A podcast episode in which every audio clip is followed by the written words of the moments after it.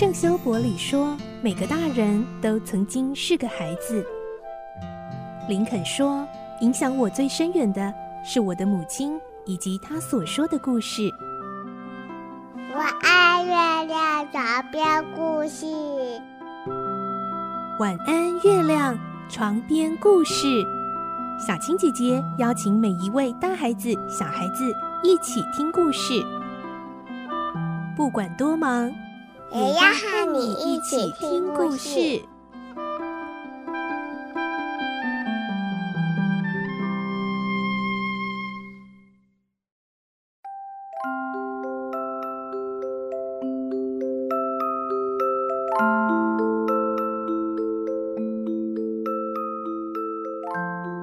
晚安，欢迎你和我们一起听故事。我是小青姐姐，我们继续来听孤雏类的故事。今天是四十二集。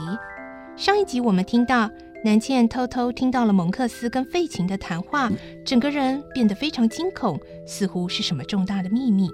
今天我们会听到南茜听了这个秘密之后，决定去求见梅丽夫人。这是为什么呢？她到底又听到了什么？来听今天的故事。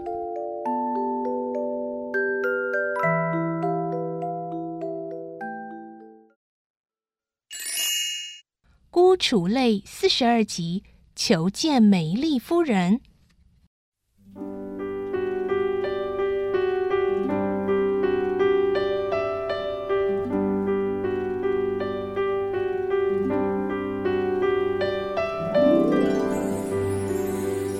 碧儿三番两次的想爬起来，却又被南茜推回床上。不久，她连睁开眼皮的力气都没有了。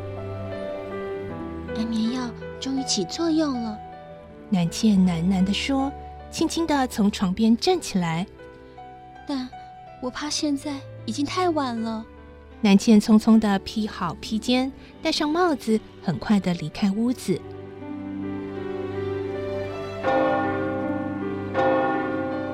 教堂的钟响告诉他已经十点了。南茜在狭窄的人行道上疾行奔跑着。许多路人被他撞得团团转。不久，他走到一些富豪所住的高级住宅区，更加紧脚步地向前进。最后，他在一家富丽堂皇的旅馆前停住脚步。在大门的附近，南茜探头向旅馆里窥视一会儿，迟疑着不敢进去。直到听见敲了十一响钟声后，才下定决心，鼓起勇气，一脚步入大门。哎，你找谁啊？门童过来问他。我找在这里歇息的一位夫人。一位夫人？门童看他那副脏兮兮的样子，用满脸鄙夷的神色重述他的话：什么夫人？一位叫梅丽的夫人。你叫什么名字？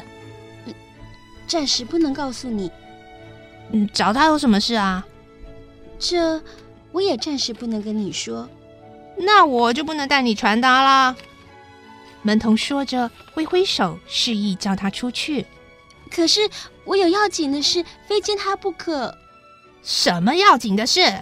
门童把他推到门口。去去去，回家去。不要推我，没见到他，我不要回去。不行，这么晚了，我也不知道你有什么事。我如果上去通知他，而发生什么意外，我会被革职的。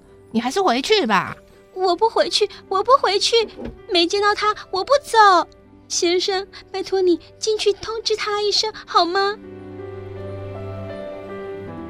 正当门童和南茜在门口争吵时，从里面走出一位面貌和善的中年男人，他打量南茜一番之后，向门童说：“替他上去通报一声吧。”“不行啊，进去通报说有一位不相识的女人求见，会丢掉我的饭碗啊！我不敢。”“你不去，那我去好了。”中年男人说罢就走上楼去。“小姐，我要怎么向他说呢？”中年男人回过头来问他。您就说有一个年轻的女人有重要的话相告就好了。南茜感激地说：“好的，你等一下。”得到这位好心男人的帮忙，不久，南茜被带到一间豪华的客厅里。站在里面，她觉得很不安。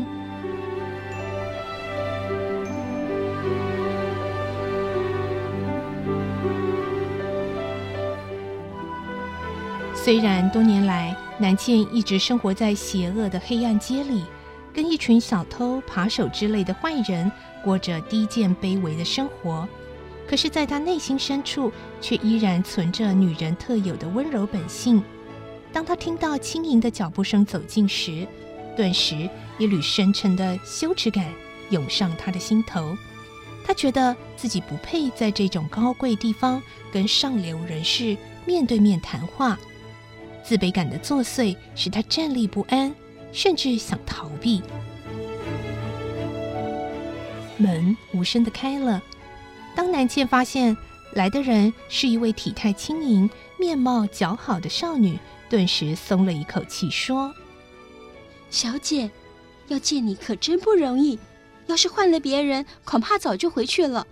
假使我走了，相信有一天你一定会为此而懊悔一辈子的。”真对不起，请你原谅。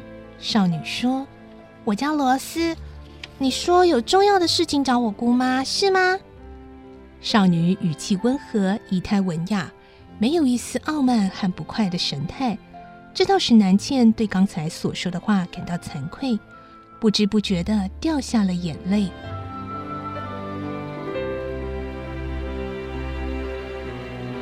啊，小姐。南茜握住罗斯的手。只要是世界上能多几个像你这样的好人，就可减少许多坏人。你有什么困难吗？如果是因为贫穷或疾病而苦恼，在可能的范围内，我很乐意帮助你。请坐吧。不，小姐。南茜开始伤心的啜泣起来。请你不要这样温和的对我说话，因为我不够资格。为什么呢？我是一个无药可救的坏女人，我就是那天胁迫小奥利弗离开老绅士家，重返贼窟的坏女人。你，就是我啊，小姐，我就是那个坏女人，那个生活在贼群当中不知羞耻的女人。人们唾弃我，使我不敢在太阳照射得到的地方迈开大步。只能整天躲在陋巷或破屋里过活，不知道何日会死在何处。唉，好可怜啊！罗斯感叹地说。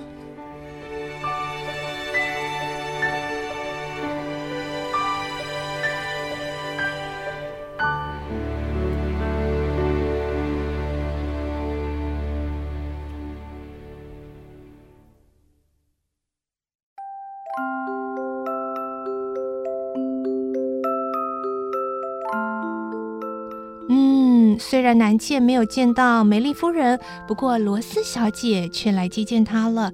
温柔的罗斯也安慰了可怜的南茜。而下一集我们就会听到，到底南茜要说的秘密是什么呢？明天再继续来听孤雏泪的故事。我是小青姐姐，祝你有个好梦，晚安，拜拜。小朋友要睡觉了，晚安。